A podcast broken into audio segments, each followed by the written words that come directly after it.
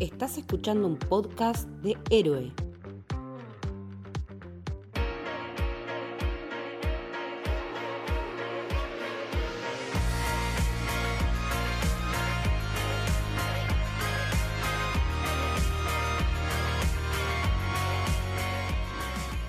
Bienvenidos y bienvenidas al Camino del Héroe. Mi nombre es Lucas y estoy con Leti, Hola. estoy con Lucho, Hola, hola. estoy con Mili, Buenas, ¿cómo va? estoy con Santi Buenas, buenas. y estoy con Lorna. Hola, ¿cómo están? Y hoy es un episodio muy especial porque se juntan dos eventos únicos. Por un lado es nuestro episodio número 300, un número eh, muy lindo, y dijimos que vamos a hacer eh, algo distinto, pero también parecido a lo que fue el famoso episodio 200. Eh, y por otro lado, también este año, justo en, en agosto, cumplimos cinco años desde que empezamos este podcast, sigue nuestro quinto aniversario. Eh, también un número muy, muy lindo que, no se cumple todos los, todos los años. Así que también eh, dijimos, bueno, aprovechemos esta, esta situación donde se alinearon eh, estos dos eventos, matamos dos pájaros un tiro y hacemos un episodio en celebración por, por estas dos cosas. Así que, primero un aplauso. No sé cómo hicimos para llegar a este, este Digamos número. también que pensamos en hacer la película 300 para el episodio 300. O sea, Que no era Fue una idea, fue una idea que fue idea. pasajera. fue una idea pasajera, pero era, la idea era decir que el episodio fuera 300, dos puntos, 300. Pero no, no, no. Y era bastante obvio. Yo- y después me fijé que otros podcasts ya lo han hecho, así que mejor que no. No, bien. Así que, bueno, siguiendo una, una dinámica parecida a la que habíamos hecho el episodio 200, en el que hablamos de nuestras cosas favoritas, películas, series, directores, música, de todo, vamos a también hacer una especie de, de ronda de recomendaciones personales de cada uno, eh, que por un lado sirve para que los oyentes se lleven películas y series para ver, y por otro lado también sirve para que nos sigan conociendo más a, nosotros, ¿no? Pero además hay una regla particular, una, una condición, eh, como para darle un nivel más de complejidad, que es que las películas o series que mencionemos no tienen que haber tenido un episodio en el camino del héroe. Eh, ya sea porque todavía no nos dio el tiempo para dedicarle un episodio o porque quizás son de esas películas que pasan por debajo del radar y bueno, cada uno tendrá después sus, sus criterios o sus motivos para elegir las, las tres a mencionar, por, eh, porque son sus favoritas, porque las vio hace poco y les gustó y le quiere recomendar, por lo que sea. Y nada, ¿quién, quién quiere empezar? A mí me gustaría que empiecen Santi y Lor, que son como las nuevas incorporaciones Nos tiraste a eh, del equipo. Bueno, Vamos a hacer eh, una cada uno y vamos a hacer tres rondas. todo tuyo, Lor. Y La bueno, manada muere de una, ¿no? Está bien, no hay problema. Yo arranco, yo arranco, yo arranco, chicos. Eh, además, nada, eh, qué lindo estar acá en, una, en un momento tan especial. Voy a arrancar con, por supuesto, una de las series que más me gustó de estos últimos tiempos, que se llama eh, Our Flags Means Dead. La encuentran en HBO Max. Y es básicamente piratas, eh, comunidad LGBT, y una historia de amor muy linda entre un pirata, que es Barba Negra, y un caballero que decide dejarlo todo y volverse pirata. Así que esa es la, la primera. Me pareció una forma muy linda de retomar lo que son las comedias románticas y principalmente está protagonizada por dos hombres, algo que no solemos ver en las comedias románticas. Ahora está resurgiendo y como que se está impactando un poco eso. Eh, pero es una historia muy linda, muy divertida, con una representación muy piola y es muy perspicaz. Así que voy con, con esa, con nuestra bandera de muerte. Ahora sí, Santi, todo tuyo. Para Lor, esa es la de Taika Waititi, ¿no? Obvio. Ah. I'm just a girl. Mancamos, mancamos a full. I'm just a girl. Bueno, yo voy con, con una película que nos debemos eh, con Lucho, así que también, eh, con, con Lucho, con Lucky, perdón, así que también es una forma de, de contar de, de alguna manera como un, como un preámbulo de Tiempo de Valientes, que para mí es, es Oh. mi película favorita argentina. Peliculón. Peliculón de un director que en el último tiempo se volvió un poco más eh, recurrente en la mente de, los argentinos porque estrenó Misántropo y se viene en el año 2024 eh, la tan esperada película de los, de los simuladores.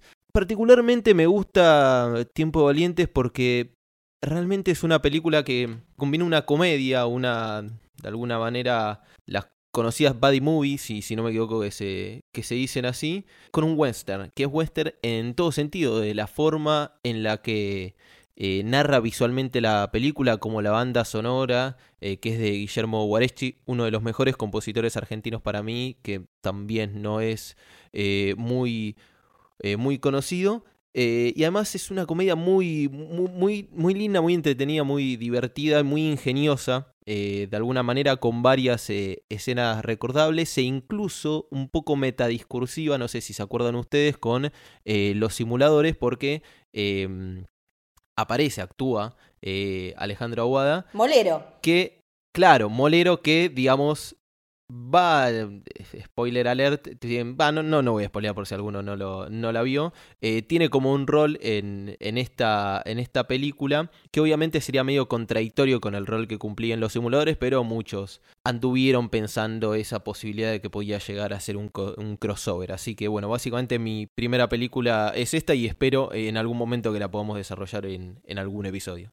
Excelente, peliculón, ¿eh? Sí, es un... Nada, la veo cada vez que la encuentro dando vueltas por ahí o cuando alguien la pasa en Twitch y la paso bomba cada vez. Merece tener su episodio, totalmente. Sí, sí, merece, merece. Sí, es probable que lo tenga en breve, ¿no? sí, sí, la realidad es que, que corregime Luqui si, si no fue el motivo, pero lo estuvimos estirando porque nos parece una película, una, una película a la que hay que dedicarle tiempo eh, para hacerla. En algún momento pensamos en eh, prepararla para más o menos el estreno de Misántropo, pero no nos dieron los tiempos. Eh, así que en el momento que hagamos un episodio, les aseguramos que va a ser un, gran episodio. Sí, sí, sí. Bueno, voy yo si quieren, tengo para recomendar un anime que se estrenó la temporada pasada que se llama Tengoku de Makio. También se conoce como Heavenly Delusion y está disponible en Star Plus, o sea que es de esos que se pueden ver fácil que es eh, un seinen, que es un género más para adultos, digamos, y es muy flashero. Eh, tiene toda la falopa que me gusta y aparte es muy turbio. Es la historia de, de dos chicos, un chico y una chica, que están en un mundo apocalíptico en Japón, que cuando la empecé a ver me hizo acordar mucho de Last of Us por un montón de, de, de la escenografía, de, de, cómo está hecho mierda el mundo que tienen que llegar a un lugar que se, supuestamente es el paraíso, en el que se van a encontrar con alguien que es igual a uno de los personajes. En paralelo tenemos la historia de unos chicos que están encerrados en una escuela, como muy eh, tipo escuela internado, en la que viven y estudian y no tienen conocimiento del mundo exterior y entonces se preguntan qué hay afuera del afuera, porque ellos tienen el interior de la escuela, el afuera el patio y después un muro y un techo.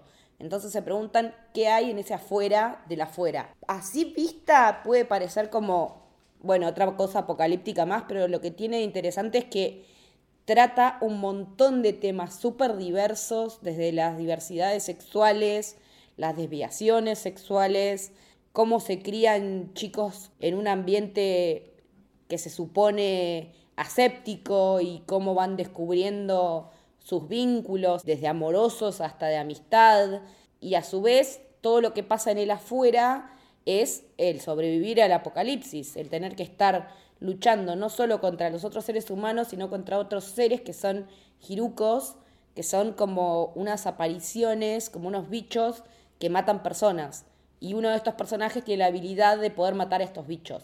Todo esto pasa en el primer episodio, o sea que no estoy diciendo toda la trama de la serie. Pero me parece que es re interesante para ver porque fue sin duda mi anime de, la, de la temporada pasada y creo que va a ser una de mis series del año, si seguimos así, top 3 seguro. Me sumo a tu recomendación, es muy buena, es muy buena. Sí, sí, y aparte la verdad que es muy adulta y es muy llevadera, son 12 episodios, 13, y cuando te querés dar cuenta ya la terminaste, yo la seguí semana a semana, pero tengo pensado hacer un rewatch y es, eh, ya vi los dos primeros en realidad de vuelta y es como que se te pasa volando. La verdad que si les gustan las cosas eh, oscuras y, y turbinas, digamos, vayan por ese lado. Muy buena. Si quieren, sigo yo, ¿les parece? Dale. Bueno, mi primera recomendación es sobre una de mis personas favoritas en el mundo. Es una película de Clint Eastwood. Es uno de sus primeros thrillers, eh, Absolute Power. Es una película que no solamente la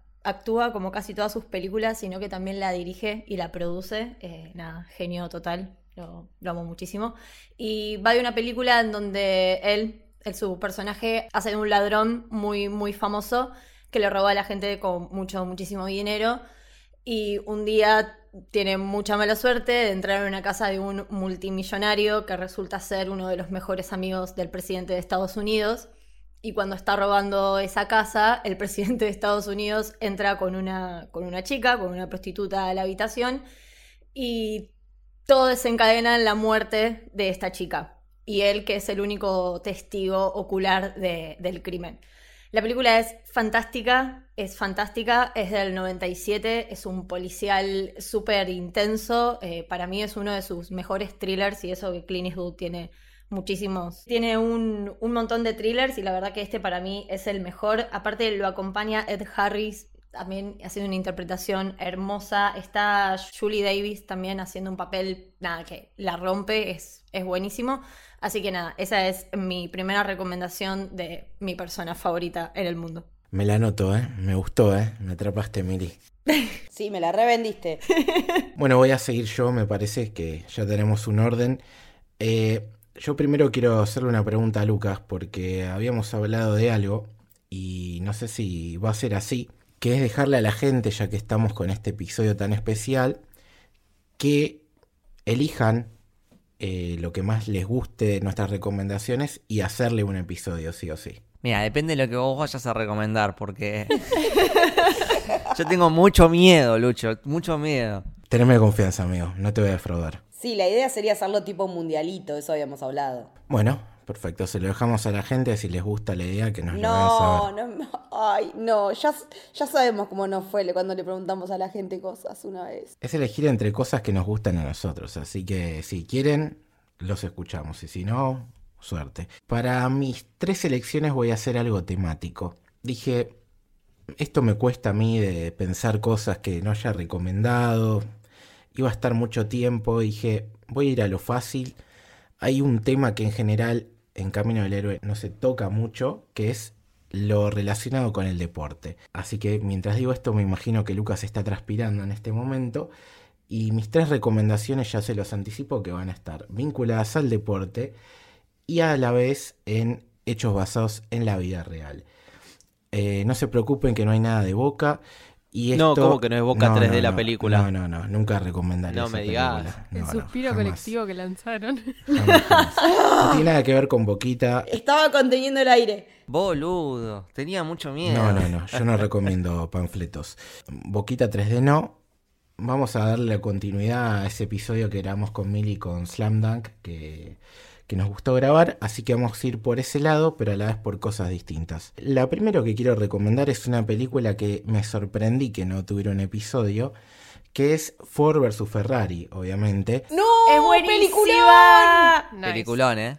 No sé por qué no Es lo grabé en su momento. también conocida como Le Mans 66, y es una película del grandísimo James Mangold, eh, conocido por Logan, o este año sacar la quinta entrega de Indiana Jones, que tiene un episodio por ahí que éramos con Santi que pueden escuchar. Y estamos hablando de una película protagonizada por el grandísimo Matt Damon, Christian Bale, John Bertal, entre otros. Christian Bale, para mí, un papel increíble, absoluto, que no entiendo cómo no fue nominado al Oscar ni que lo haya ganado. Nadie lo entiende. Nadie lo entiende. Porque la verdad que como casi siempre la, la toda. Y básicamente es una película súper frenética en la que nos cuentan casi como, por un lado, una misión de espionaje de Estados Unidos, intentando superar a Ferrari en, en lo que tiene que ver con lo que mejor hacen, que es autos de carreras, y cómo tienen una misión contratiempo de tratar de hacer un vehículo superior de Ford y ganar la batalla en el famoso Le Mans, que es una de las carreras míticas de extensa duración que existe en este deporte. Espectacularmente filmada, espectacularmente actuada, un gran guion basado en hechos reales y con un retrato de época, fotografía, música espectacular. Película que estuvo nominada al Oscar en el año 2019, uno de los mejores años de, de los últimos del cine. Así que nada, totalmente recomendada y esa es mi primer película de estas tres que vamos a hacer, o, o- obras, mejor dicho. Así que te toca, Lucas. Perfecto. A mí Tengo que decir que me costó un poco elegirlas porque eh, repasando un poco me di cuenta que la mayoría de mis películas favoritas ya tienen episodio en camino. Así que esta misma regla que puse me, me obligó a, salir un poco de, lo de siempre. Y mi primera elección también es argentina, como le pasó con Santi. Y es una película que se llama Medianeras, que me parece que no es tan conocida, pero yo la adoro con todo mi corazón. Eh, tengo una historia bastante particular porque en, en, un momento de mi adolescencia es como que empezó a surgir mi rama cinéfila y empecé a ver un mar de películas. Empecé a ver un montón de películas por día eh, en Cuevana. No Cuevana 3, Cuevana 1. Sí, amigo. De original. Han Muy pocos conocían 84 Cuevana. años. Funcionaba bien, boludo. Vi Medianeras, me encantó, pero como venía tantas películas, como que quedó ahí en el olvido. Y hace un tiempo, como que. Che, yo había visto hace muchos años una película que había. eh, Algo de medianeras, que había dos personajes. Le empecé a buscar y la encontré. Y la vi de vuelta y me, me- me volví a enamorar porque me parece una película realmente perfecta. Y da una de esas casualidades de la vida, una cosa del destino que la vi y la semana siguiente eh, la reestrenaron en el cine de Gaumont. Eh, de hecho, la, la agarré a mil Sí. y la llevé. Le pasamos muy bien, de hecho, todo sala llena. Estuve muy contento porque la, Fue hermoso, yo no lo había visto. la, la sala se rió un montón, eh, como muy, muy feliz, mucha felicidad, la verdad que re contento. La película trata de, de dos personajes, de Martín y de Mariana, que viven en la ciudad de Buenos Aires, que ya la ciudad de Buenos Aires es como un personaje más en la película. Eh, creo que es la película que mejor retrata la esencia de, de nuestra ciudad. Eh, si bien creo que, por ejemplo, Nueve Reinas también lo hace muy bien, pero Nueve Reinas es más del microcentro. Acá eh, es como. eh, se empieza a fijarse en un montón de cosas de, de la arquitectura de la ciudad y las empieza a relacionar y hacer analogías y simbologías con nosotros mismos como sociedad, por nuestros procesos mentales, nuestras emociones, nuestras relaciones, y empieza a comparar cosas que vemos todos los días en la ciudad, como el caos que vemos de ver un edificio barroco y al lado uno totalmente brutalista y al lado totalmente diferente y de vidrio. Eh, nuestra ciudad es realmente un, un crisol de, de, de nada, de, diferentes diseños arquitectónicos. Y en ese caos, la película se centra justamente en, en cómo nos desconectamos un poco, si bien en, en la ciudad estamos todos amuchados y tenemos la tecnología y los mensajes de texto y los chats y qué sé yo, cada vez vivimos más desconectados de, nosotros mismos y, y de la gente que tenemos al lado. Y todos los personajes están rotos. O sea, es. O sea, rotos, pero son muy divertidos de la forma en la que están rotos también. Y tienen diferentes problemas, diferentes traumas. El personaje de Martín tiene, tiene mucha ansiedad, es muy paranoico. El personaje de, Mariana, que viene de, de una separación, ya es como que ya no sabe con quién relacionarse y se empieza a relacionar con maniquíes, eh, que es como por ahí lo más... Es, es la, la simbología de, de- Ya no se puede relacionar con personas, o sea, tiene que usar algo que directamente no tiene, no tiene corazón, no tiene alma, porque es lo único que le queda. También cómo se relacionan con sus, sus monoambientes, que tienen muy poca luz, cómo se sienten encerrados en, en sus mentes, cómo viven a, una cuadra de distancia pero nunca se encuentran, cómo se van encontrando con diferentes parejas y nunca funciona. Es una película que, nada, eh, es hermosa, cierra perfecto. Cada vez que la veo le encuentro más detalles, eh, elementos que salen al principio vuelven al final. Tiene esas cosas muy, muy poéticas y muy simbólicas. Muchos planos que, que los relaciona, eh, por ejemplo, no una pared rota, eh, la relaciona con la psiquis rota de un personaje, o, o que crece una plantita del cemento y de alguna forma simboliza que a a pesar de todo lo, lo feo puede seguir, seguir creciendo algo. Nada, tiene mucha, muchas cosas para analizar y para estudiar. Me encantó. Eh, la recomiendo. Es difícil de encontrar, pero si la encuentro, véala porque para mí es de las mejores películas argentinas. Tiro un, un consejo acá para buscar esta película. Está en inglés.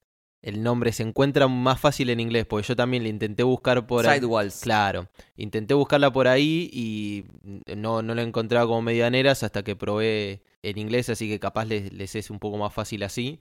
Eh, y es una película para mí que tiene la particularidad de que el 90-95% de los frames son un cuadrito.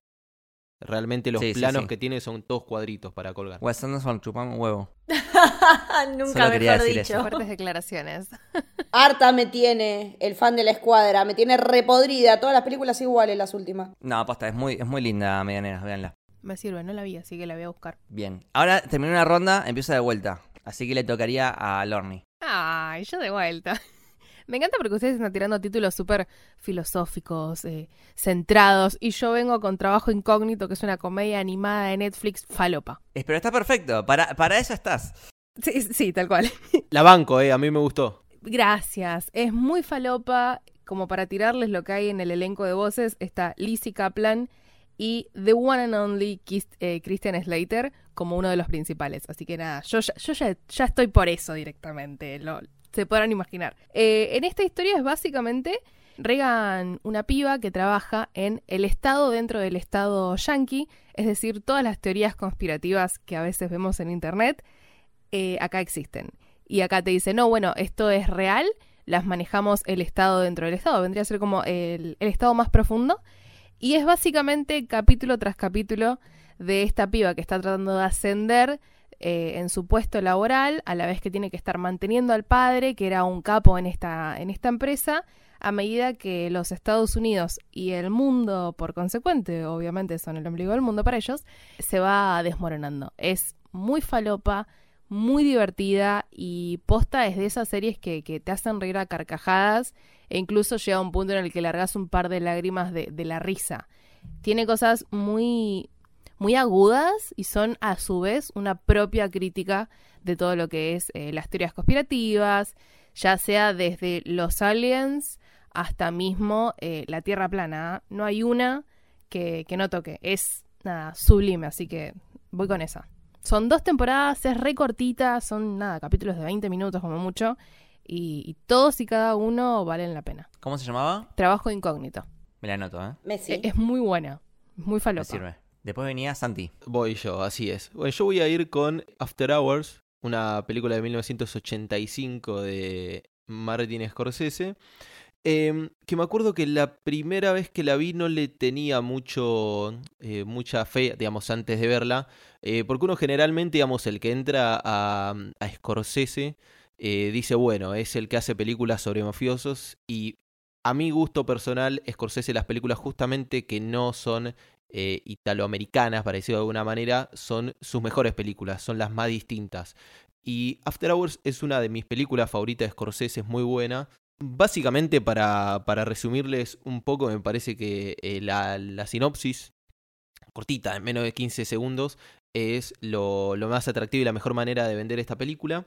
Un tipo, un, empleado de ese perfil más eh, solitario, agarra, sale del, del laburo a la, a la madrugada, se pierde, él, digamos, él está en el Soho de Nueva York, que es como decirlo, sería como el San Telmo de, de acá, medio picante, poca gente a, a esa hora, el tipo se pierde el último tren y a partir de ahí es una serie de eventos desafortunados como la película, bueno, al tipo le empiezan a pasar una serie de cosas súper random a partir de, ese, de, de eso que eh, nos pasa realmente a, eh, a todos de decir, che, la puta madre, me perdí el bondi. Bueno, este tipo se pierde el bondi, no puede volver nunca a la casa y está toda la noche de situación en situación cada vez más rara y más atípica.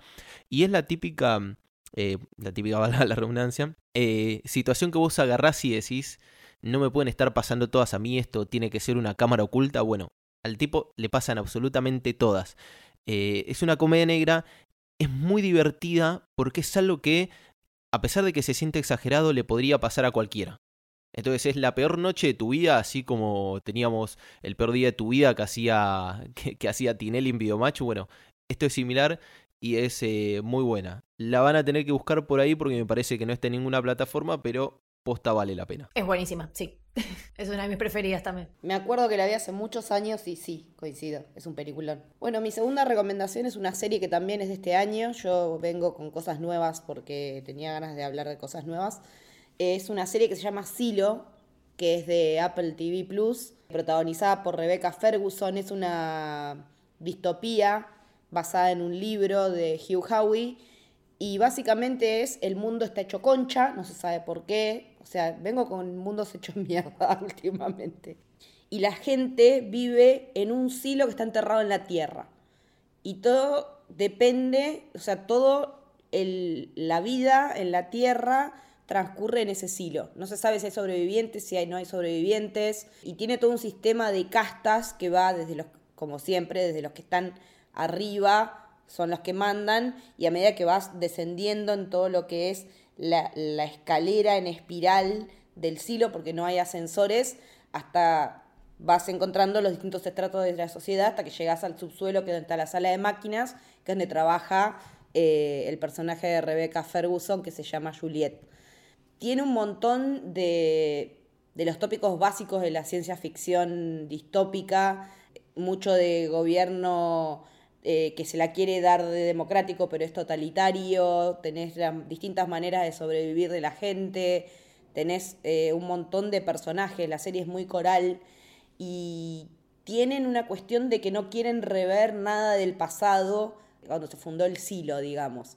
Entonces, como que todo lo que es viejo es confiscable y puede ser que, que hagan que te expulsen del silo, que en realidad es, no, la expulsión del silo es tu intención de manifestar dejarlo. O sea, si vos decís, aunque sea en joda, quiero dejar el silo, chau, te mandan afuera. O sea, es así.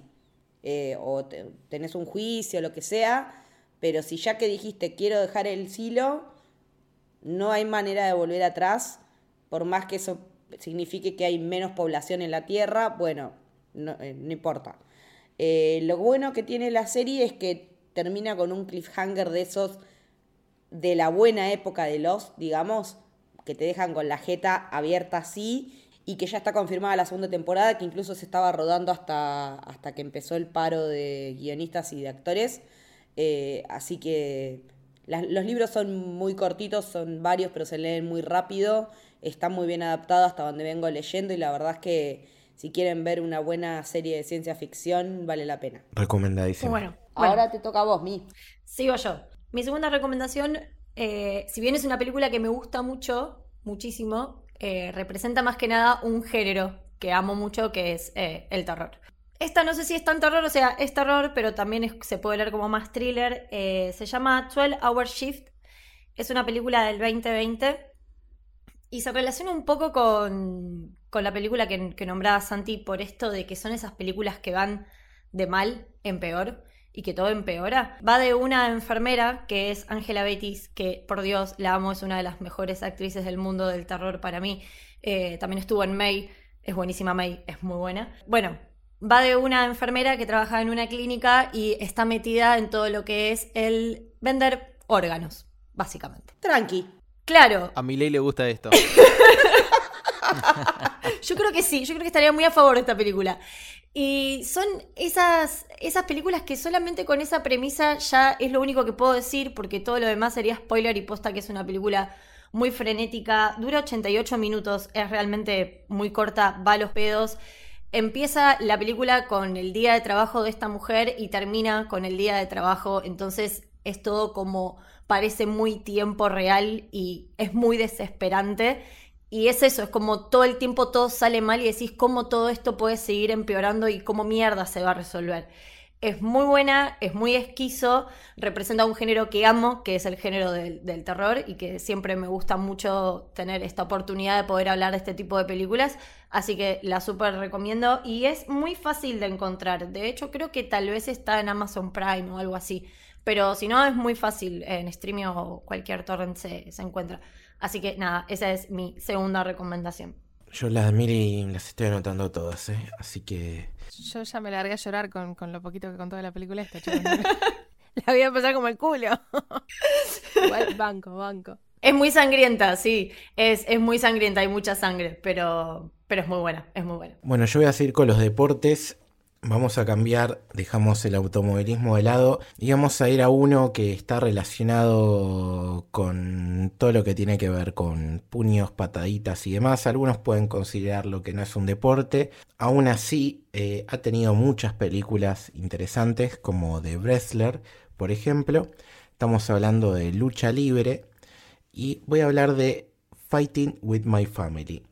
Es una película Te quiero mucho, Lucho. que, bueno, eh, veo que a, mis amiguitos acá le- le- les gusta, pero que no, no, no- ha hecho tanto ruido y, y quería ir a algo más, entre comillas, no tan conocido dentro del género de deportes. Y es una película que está eh, dirigida por Stephen Merchant, que muchos lo podrán conocer por ser Caliban en Logan. Seguimos ahí con las películas de James Mangold. Y que es el director que siempre está trabajando con Ricky Gervais y que es eh, quien más capítulos hizo de The Office, la original, si no me equivoco.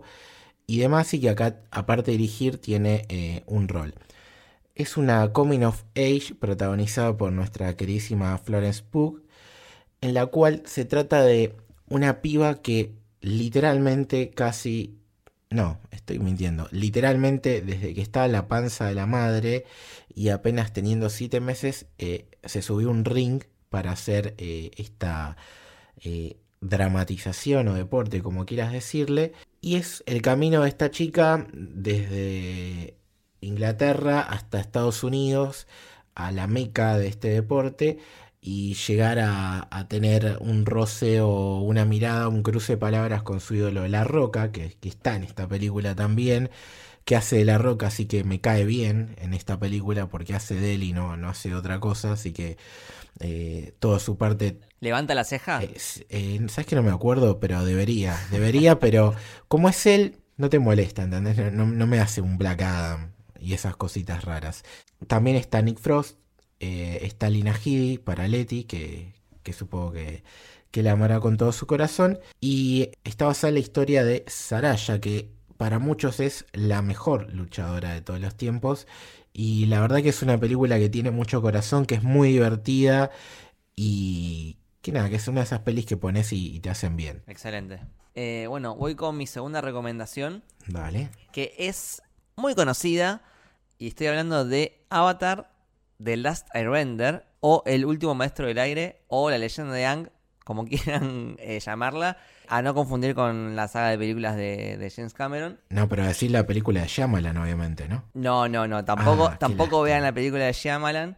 Quiero, quiero recomendarla porque yo creo que si bien muchos la recordarán muy bien por, en, su- en sus infancias, de haberla visto en, en Nickelodeon, por ejemplo, recomiendo muchísimo verla bien eh, en orden, porque por ahí cuando uno la veía de chico como que se salteaba capítulos, la veía desordenada, como que no seguía mucho la trama, pero cuando uno se toma el trabajo de verla, por ejemplo, está en Netflix completa, tanto eh, la leyenda de Ang como la leyenda de Korra, que es la secuela, te das cuenta que es de las mejores series que se han hecho. No, no hablando simplemente de series de animación, sino hablando de series en general. Son tres temporadas, termina ahí, concisa. Hay eh, un, un desarrollo de personajes excelentemente escrito. Todos tienen un gran crecimiento, todos tienen un, diseño de personajes. eh, y no solo de personajes, sino de, de- del mundo en sí mismo. Lo que se llama el world building. La construcción de mundo es maravillosa. Es tan o más importante como, los protagonistas. Por eso también hay, hay tanto fanfiction o tanta capacidad para seguir creando historias dentro de este mundo más allá de los personajes. Eh, todos los, lo- los animales son muy graciosos, eh, los diseños de la vestimenta, las tribus, la historia misma de ese mundo, con todo su pasado, que es algo que pasa mucho con, con, por ejemplo, con Game of Thrones, con eh, El Señor de los Anillos, Harry Potter, eh, son sagas que lo, lo más importante creo que es, es el mundo que, que está construido. Por eso creo que, nada, es, es muy disfrutable, es muy disfrutable esta serie. Y sobre todo quiero destacar la, animación, que creo que si no me equivoco es una serie del 2004, por ahí, por esos años, y realmente parece que está hecha ahora. Eh, las coreografías son impecables, eh, no tienen nada que envidiarle a, animes hechos ahora, de hecho creo que son mejores que, animes que, que- que veo hoy en día.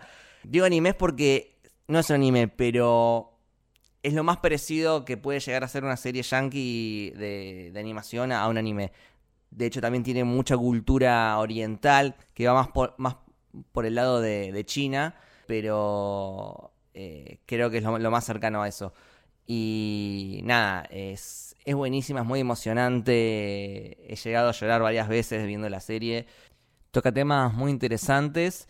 Eh, y, y, bueno, por eso la quería recomendar, porque por ahí hay alguno que por ser una serie de animación o por estar asociada por ahí a, Nickelodeon o, a, lo que uno veía cuando era chico, por ahí la subestima y en realidad es una serie que es totalmente disfrutable si sos adulto y es más, seguramente la, la entiendas y la disfrutes todavía más porque tiene un montón de subtextos eh, que son muy, muy interesantes realmente. Y bueno, ahora hay como mucho movimiento en, este mundo de Avatar porque está Netflix haciendo su live action que no sabemos cómo va a salir porque estaban los creadores metidos y después se enojaron y se fueron y ahora crearon su propio estudio y van a hacer una película y una serie canon y oficiales de, Avatar. Así que bueno, eh, se vienen cositas dentro de los próximos años, así que es creo que el momento perfecto para que si no se metieron eh, conozcan este, este mundo de Avatar que es eh, hermoso. Me la super debo, mal. Yo también, mi mamá las vio y, está, y es fanática. Es que sí, e, está bueno eso también, que, que, cruza absolutamente todas las generaciones. Es una historia muy linda posta. Banco, banco un montón esa recomendación, Lu. Y justo te toca a vos. justo te toca a vos ahora. Cierto. Eh, y para cerrar, mi última recomendación es Rosalind. Sí, si pensaron que iba a recomendar alguna otra cosa, sorry for that. Es una comedia romántica que en realidad es más comedia que romance y vendría a ser una especie de retelling de Romeo y Julieta, pero en realidad es más bien como una versión distinta, porque acá no está centrada bien en la historia de Romeo y Julieta, sino eh, cuando vemos alguna de las pelis de Romeo y Julieta o leemos el libro si tienen muchas ganas de, de leer Shakespeare, en realidad Romeo cuando va a la fiesta es para encontrarse con la prima de Julieta, que es con la que en realidad estaba saliendo. Esta peli se centra en eso, en esta piba que tiene el corazón roto, eh, se llama Rosalina, Rosalind, y básicamente es seguir a esta flaca en intentar opacar un poco a su prima Julieta, que llegó de, estudiar en el extranjero y que es divina y que es mucho más chica y que de repente se da cuenta de que, che, me parece que te estás levantando a mi novio mientras está luchando con su propia personalidad y el otro lado de la familia, que ella es más o menos como la paria, la piba que no se quiere casar, eh, la flaca que quiere seguir sus propias convicciones, y tiene un mensaje muy lindo sobre el quedar en la historia y sobre esos personajes que no siempre se tienen en cuenta, pero que fueron, eh, fueron importantes en la historia por ahí de, bueno, acá tenemos a Romeo y Julieta, ¿no? En los protagonistas que conocemos, eh, está bueno ver esto de el otro lado, la otra cara.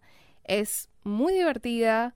Está Caitlin Denver como Rosalind y es, es comedia, es más comedia, vuelvo a decirlo, que, que romance. Así que sí, si tienen ganas de pasarla bien, es justo una hora y media lo que deberían durar esta clase de películas, así que banco un montón. Em, y está en Star Plus. Es una joyita, posta, muy divertida. Me llama, me llama. Anotó. Bueno, eh, yo con mi tercera recomendación también voy con una de una hora y media, en realidad es una hora veintinueve, que también me parece un muy buen número. Es la primera película, el primer largometraje en realidad de Steven Spielberg. Eh, el primer largometraje dirigido en exclusiva por él, porque ya había tenido uno antes, este es del 71, eh, pero está co-dirigiendo. Se llama Duel o Duelo, que también fue una película que cuando la vi en su momento no, no podía parar de, verla porque es, es adictiva. Es, adictiva a nivel... Ahora, yo tengo una descripción para determinado tipo de películas que es... Eh, que en realidad ver, es muy común, pero yo literalmente lo siento así, es esas que no te puedes despegar de, de la butaca, pero que realmente no te puedes despegar, o sea, te absorbe el asiento por la tensión que maneja la, la, película, cómo te atrapa, y la realidad es que es una película súper básica. Es un tipo que va en una carretera y de repente, al mejor estilo, el primer relato de relato, eh, perdón, el segundo relato de relato salvaje, un tipo en un camión grande se le empieza a picantear y el tipo no sabe por qué. Y se empieza a sentir perseguido y va para en una estación de servicio y se la sigue picando y si no recuerdo mal porque la vi hace bastante tiempo, nunca se le ve la cara al tipo del... Nunca se le ve y, en un momento no sabe si es él el que bajó en la estación de servicio. Entonces estás constantemente en una situación súper incómoda, tensa. Eh, como ya les dije, es una hora y media, no es mucho, pero se hace larguísimo en el buen sentido porque se dilata el tiempo a tal punto que vos no sabés hace cuánto te está persiguiendo, si en algún momento viste cuál fue el motivo o si pasó desapercibido. Y me parece lo mismo que, mm, que, con Scorsese, una película que capaz no es tan destacada en la carrera de, Spielberg, pero fuera de juego es un peliculón. Y es un Spielberg al que no estamos acostumbrados porque no es ni el Spielberg eh, histórico ni el Spielberg de la ciencia ficción de los extraterrestres buenos. Es un Spielberg distinto, eh, tampoco autorreferencial, entonces, nada, me parece que es una, una linda película para, para recomendar.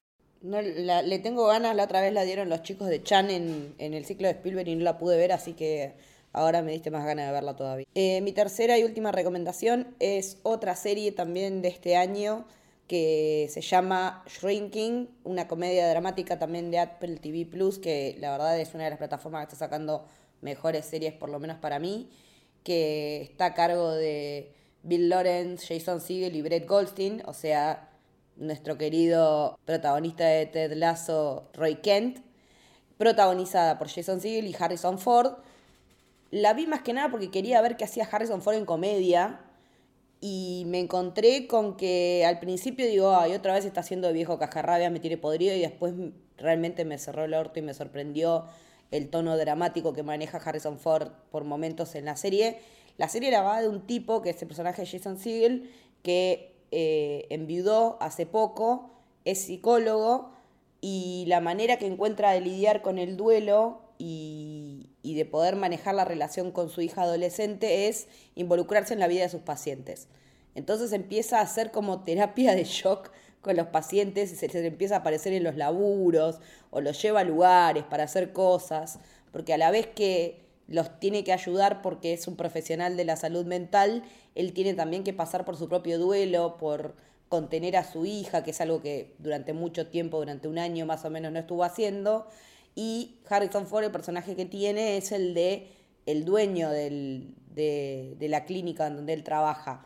La verdad es que tiene es una comedia bastante liviana en algunos aspectos. El tema del tratamiento de la salud mental no es muy profundo, pero está ahí porque son todos psicólogos, digamos, son un grupo de tres que trabajan juntos.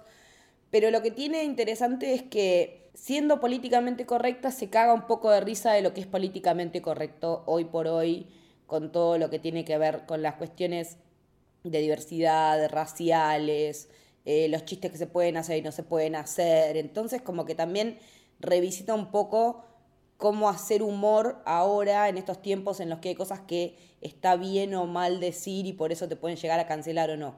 La verdad que es cortita, son episodios de media hora, un poquito menos, y ya está renovada para una segunda temporada, así que cuando se termine todo este quilombo me imagino que van a filmar. Pero recomiendo fuerte, sobre todo, ya les digo, para ver a Harrison Ford en un registro un poco distinto al que estamos acostumbrados a verlo. Anotado. Bueno, mi última recomendación es, em, a comparación de las anteriores, es mucho más linda, es mucho más amable, amigable y linda de ver. De hecho, la vi en pandemia y fue una de esas películas que, que sentí como que me acobijó en su momento y me hizo sentir muy bien. Se llama Microhabitat y es una película surcoreana, así que también representa uno de los cines que más me gusta. Eh, su directora es mujer, eh, tiene solamente esta película y espero que en algún momento haga más porque realmente es, es hermosa. Va sobre una chica, Miso, que anda en sus 30 años, por lo tanto, posta, recomiendo que la gente que tiene 30 o más de 30 la vea porque representa muy bien todo lo que, lo que son esas, esas décadas y bueno, esta chica vive el día a día, es una piba muy, muy humilde y lo único que le gusta es estar con su novio, fumar cigarrillos y tomar whisky. Y no aspira mucho más que eso. Por determinadas circunstancias se tiene que ir del lugar en donde vive y empieza a habitar justamente los espacios de ex compañeros de, de la adolescencia de ella. Entonces podés ver al chabón que le va súper bien en el laburo, pero no tanto así en la vida real o a la amiga que es madre y en realidad tal vez tampoco es tan feliz con esa vida. La verdad que es una película muy profunda, parece como medio triste el argumento, pero en realidad es muy divertida, es muy graciosa. Sí, el final te deja como una sensación media agridulce, pero va muy bien con, con la película. Yo la verdad que me emocioné muchísimo cuando, cuando la vi, se me cayeron algunas lagrimitas eh, en el final. Tiene muchísimas cosas muy entrañables y desde lo visual es preciosa, está filmada muy linda, la, la fotografía es bellísima. Hay cosas muy interesantes como que el personaje de ella tiene un mechón blanco y y es como que no es que tiene canas, es que tiene el pelo blanco y, los, y tiene que tomar una medicación para que eso no le suceda. Nada, la verdad que, que la recomiendo. O también hay una escena increíble, la necesito nombrar, que ella va a donar sangre para que le paguen para poder ir al cine con su novio. Situaciones muy, muy bizarras y, muy divertidas, pero nada, la verdad que es muy hermosa y quería cerrar estas recomendaciones con una película un poquito más eh, luminosa. Así que esa es mi última recomendación. Muy bien, Miri. Me gusta. Muy diferente. Salí de mi zona de confort. Está muy bien. Te voy a hacer el hilo porque yo tenía anotados para seguir esta temática deportiva, películas como Jerry Maguire, Aitonja o Rush, que es otra que no entiendo por qué le hicimos episodio. Pero me voy a pasar a la televisión voy a salir del cine, voy a ir a la televisión para recomendar una serie que actualmente está en emisión, está en HBO Max, que se llama Lakers Winning Time vamos al básquet, ya estuvimos en Slam Dunk, vamos a, volver un ratito acá. Y es una serie que realmente desde la primera temporada me apasionó, me volvió loco. estuve muy cerca de grabar un episodio con el amigo Francis. No me acuerdo por qué no lo terminamos de hacer, me arrepiento de no haberlo hecho básicamente. Y es una serie que tiene muchísimo talento por detrás, eh, empezando por Adam McKay, que es el productor ejecutivo y es director del piloto de la primera temporada. Ha participado Jonah Hill también dirigiendo algún que otro episodio, etcétera, etcétera, de gente así muy capa y que la tiene clarísima. Y también tiene un enorme cast absoluto con Jason Segel, que lo mencionó hace un ratito Letty, eh, Jason Clark, John C. Reilly, que la rompe toda, o el grandísimo Adrien Brody, que todo el mundo lo conoce. Uh, sí, me interesó eso. Por la trama, por la trama. está enorme. la rompe, pero de una manera, Adrian Brody. La verdad, la verdad que todos. Eh, es una serie que está basada en un libro que lo escribió eh, Jeff Perlman, que es un periodista que sabe muchísimo de los Lakers, y está centrado en la década de los 80. Eh, es una época, nosotros lo hablamos un poco con Millie en Slam toda la gente conoce la palabra NBA, sabe lo que es por más que no haya visto un fucking partido en su vida.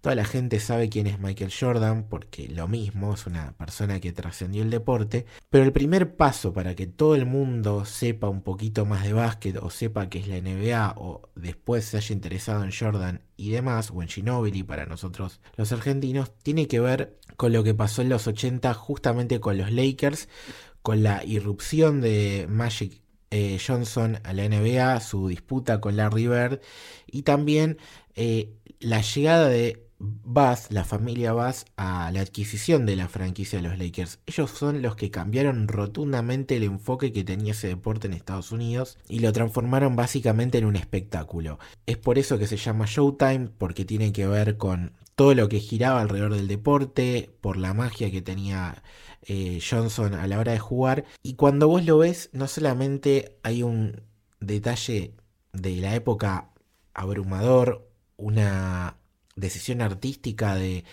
cómo retratar la época, qué filtros usar, qué planos caracterizar. No sé, yo, yo lo veo y me quedo embobado porque la verdad que me deslumbra por la música, las transiciones, cómo, cómo te, meten realmente en ese universo y si bien sabes que es algo que pasó y, todo lo que sea, pareciera que lo estás viendo en vivo, ¿no? Me parece que se la recomienda a todo el mundo, incluso a los que no les gusta el deporte, porque va mucho más allá. Hay sexo, drogas y rock and roll. Eh, hay historias familiares, hay historias de amor, hay traiciones hay cosas que vos la estás viendo y decís esto no puede ser que realmente haya pasado y sí, efectivamente pasó. Eh, en HBO tenés toda la primera temporada, más o menos ahora cuando estamos grabando esto, está estrenándose la mitad de la segunda. Yo creo que por tiempos va a terminar habiendo mínimo una tercera temporada porque tienen que llegar hasta 1991. Y si aparte te gusta esto, te recomiendo porque en Star Plus, en otra plataforma, hay un documental que se llama Legacy, en el cual vos vas a ver todo esto mismo que, que lo he ficcionado en la serie, con un nivel de calidad espectacular por todos lados, pero a nivel documental. Es decir, vas a ver lo mismo o muy parecido, pero con imágenes de archivo. Y nada, está bueno para hacer el contraste y para ver eh, lo bien que retrata la serie y lo loco que fue porque realmente pasó, ¿no? Sí, lo que decías de saber qué es la NBA a raíz de Magic es lo que me pasó a mí. Yo no tenía ni idea qué era la NBA hasta que en los 80 escuchaba hablar de él todo el tiempo. Y después en los 90 ya era Jordan. Fue como la continuidad natural. Es que iba a desaparecer, o sea, la NBA en un momento había dos ligas en paralelo y no, medio que no funcionaba. Y vino la familia Bass, eh, que la hija es una persona muy importante dentro del deporte, es una mujer súper poderosa y que ha logrado cosas increíbles en la historia del deporte en general y que tiene un rol importante en la serie y que va a ir avanzando, así que eso también está bueno. Eh, y nada, si no llegaba esta familia, si no llegaba Magic, no habría NBA, no habría Jordan y no habría un montón de cosas que hoy en día conocemos y quizás, por ejemplo, no existiría Slam Dunk, ¿no? Entonces, eh, se las recomiendo. Buenísimo. Voy con mi tercera y última recomendación, que es Your Name. ¡Ay! Qué Hermosa linda. película. Yo sé que si estás dentro de, de la comunidad que mira mucho anime, ya la conoces, ya la viste. De hecho, es una de las películas más taquilleras eh, japonesas. Pero la recomendación va más que nada para quien justamente no está tan metido en el mundo de- del anime y por ahí lo ve más con reojo o se quiere meter pero no sabe por dónde. Por, ahí ver un anime de 25, 50 capítulos es- puede resultar un poco abrumador. Este para mí es el mejor lugar por donde puedes empezar a ver anime. Eh, es una película también, es excelente, es hermosa, esas que cierran perfecto. Tiene, tiene un nivel de detalle en, la animación y sobre todo, por ejemplo, en las escenografías, en los fondos, en los escenarios. Parecen realmente fotos, live action, es increíble. Es una película de Makoto Shinkai que tiene la particularidad de que un poco que siempre hace la misma película. Pero No lo, me digas Pero, eso amigo. que lo amo. Yo pero lo, lo- lo lo amo, bancamos igual, lo bancamos igual. Sí, Lucas, sí. Eh, Es como que misma. siempre hay, un- hay una temática parecida en cada una de sus películas, por eso creo que eh, elijo New Name como creo que es su, película definitiva por lejos. Siempre habla de, temas de amor, pero Your Name en particular la mezcla muy bien con algo así como fantasía o ciencia ficción, hay una cosa ahí muy, muy, muy interesante, hay giros de trama muy, muy interesantes que no, no quiero meterme mucho porque es realmente muy buena, es una película que cada vez que la veo me, me pega muy fuerte porque, nada, está muy bien contada, es, es linda, eh, también es terrible, o sea, es como muchas cosas juntas. Tiene, tiene como el equilibrio perfecto entre, romance, fantasía. eh, técnicamente es, es un 10. Nada, creo que si quieren empezar el anime, Your Name es la película ideal. Me parece que es justamente eso que decís vos. Makoto Shinkai me parece que en casi todas las películas donde la pifia es en la parte en la que se mete con ciencia ficción o falopitas, porque ahí es donde empiezan a caer sus películas, y en las partes románticas siempre es donde mejor le va. Y en Your Name me parece que los dos mundos lo supo hacer de manera perfecta y hizo un 10. Es la mejor de una. Sí, totalmente. No, y lo que decide que es una gran puerta de entrada al anime, confirmo porque soy parte de los que empezó a ver anime y de lo primero que vio fue Your Name y estuve re adentro. Ahí va, perfecto. Bueno, esa fue, esa fue la última. Sí, sí. Bastante bien. Sí. Bastante bien. Bastante bien. Comparado con el episodio 200 que duró como 4 no, horas. ya aprendimos. Este ya aprendimos. fue más ágil.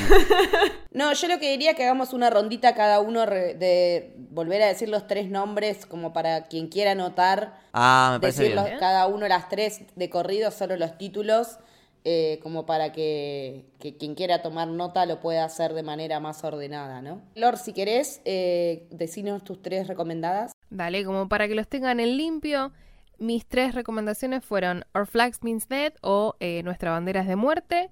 La segunda es Trabajo Incógnito y la tercera es Rosalind. Santi, ¿las tuyas? Mi primera película es Tiempo de Valientes de Damián Cifrón, la segunda After Hours de Martin Scorsese y la última eh, Duel o eh, Duelo, la primera película de Steven Spielberg. Las mías son un anime, eh, Heavenly Delusion, la segunda una serie que se llama Silo, así como suena, y la tercera es Shrinking, que vendría a ser como, se traduce como, eh, te- eh, se llama terapia para, terapia para locos o algo por el estilo, no sé qué nombre falopa le pusieron en español.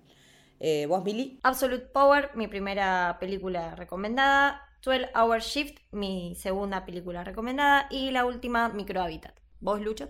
Mis tres películas son, o mis tres recomendaciones, mejor dicho, son Ford vs Ferrari o Le Mans 66, que la pueden encontrar en Disney Plus. eh, Fighting with My Family o Peleando con mi familia, supongo. Eh, creo que está en Apple TV, si no hay que buscar, chicos. Creo que no está en ninguna otra plataforma. Y por último, eh, Lakers Tiempo de Ganar o Lakers Winning Time o Lakers Showtime, que está actualmente en HBO Max. ¿Vos, Lucas? Mis tres recomendaciones fueron medianeras, que puede ser un poco difícil de encontrarla, pero si le ponen onda la encuentran. La segunda fue Avatar, The Last Airbender.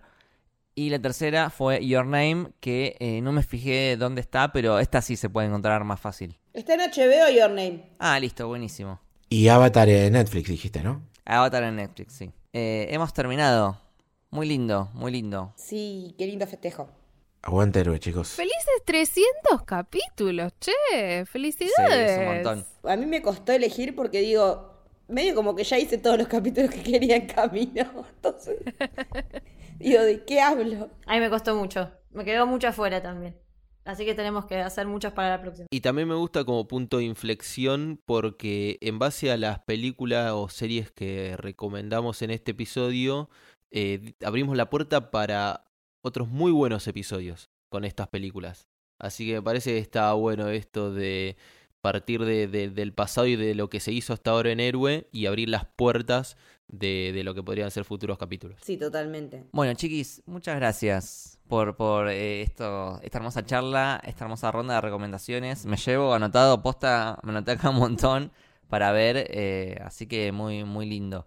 También quería, ya que estamos, ya que es una ocasión especial, eh, agradecerle a, a todos los oyentes eh, que alguna vez eh, nos han escuchado, que nos han eh, escrito, comentado, tirado buena onda. Eh, sepan que, que los queremos un montón, que siempre los leemos, que toda esa buena onda que, que mandan eh, llega y, nos alienta a seguir adelante. También un especial saludo a, a toda la gente del Club del Héroe que, que nos bancan eh, un montón con, con la suscripción, que realmente es una ayuda enorme para, para seguir adelante con todo este proyecto. De paso, ya que estamos en, en el transcurso de que grabamos esto, se suscribió Ignacio Vivanco al, al plan Avenger. Así que bueno, ahora es un Avenger, así que bienvenido a, la comunidad. Sepan que si quieren hacerlo tienen todos los links en, en la descripción, están en todos lados, así que cualquier cosa igual si no nos pueden mandar un, un mensajito privado, pero eh, nada, muy agradecido con, con toda la comunidad eh, que, que nos escucha y que nos banca eh, durante todos estos cinco hermosos años. Lorni, ¿tus redes? Me encuentran en todas las redes como arroba Jereislor. Santi. También me encuentran en todas las redes, no como Lod, sino como eh, Santi Obesio con B larga Z y K al final. Leti. A mí me encuentran como Leticia-Haller tanto en Twitter como en Instagram. ¿A vos, Mili? A mí como Disilient con doble S guion de abajo por Twitter. A vos, Lucho. Sí, Boca. A mí me pueden encontrar en todas mis redes sociales como L Torres Toranzo. Torres con S, Toranzo con Z. ¿A vos, Lucas? A mí me pueden encontrar como arroba lukebashi con me corta IWL en Twitter, Instagram, Letterboxd y demás. Esto fue el episodio 300 y el quinto aniversario eh, de Camino del Héroe. Espero que les haya gustado. Chao.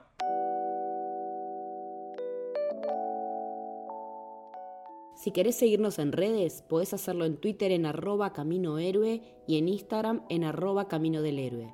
Si querés seguir a la productora, estamos en arroba Sos Héroe.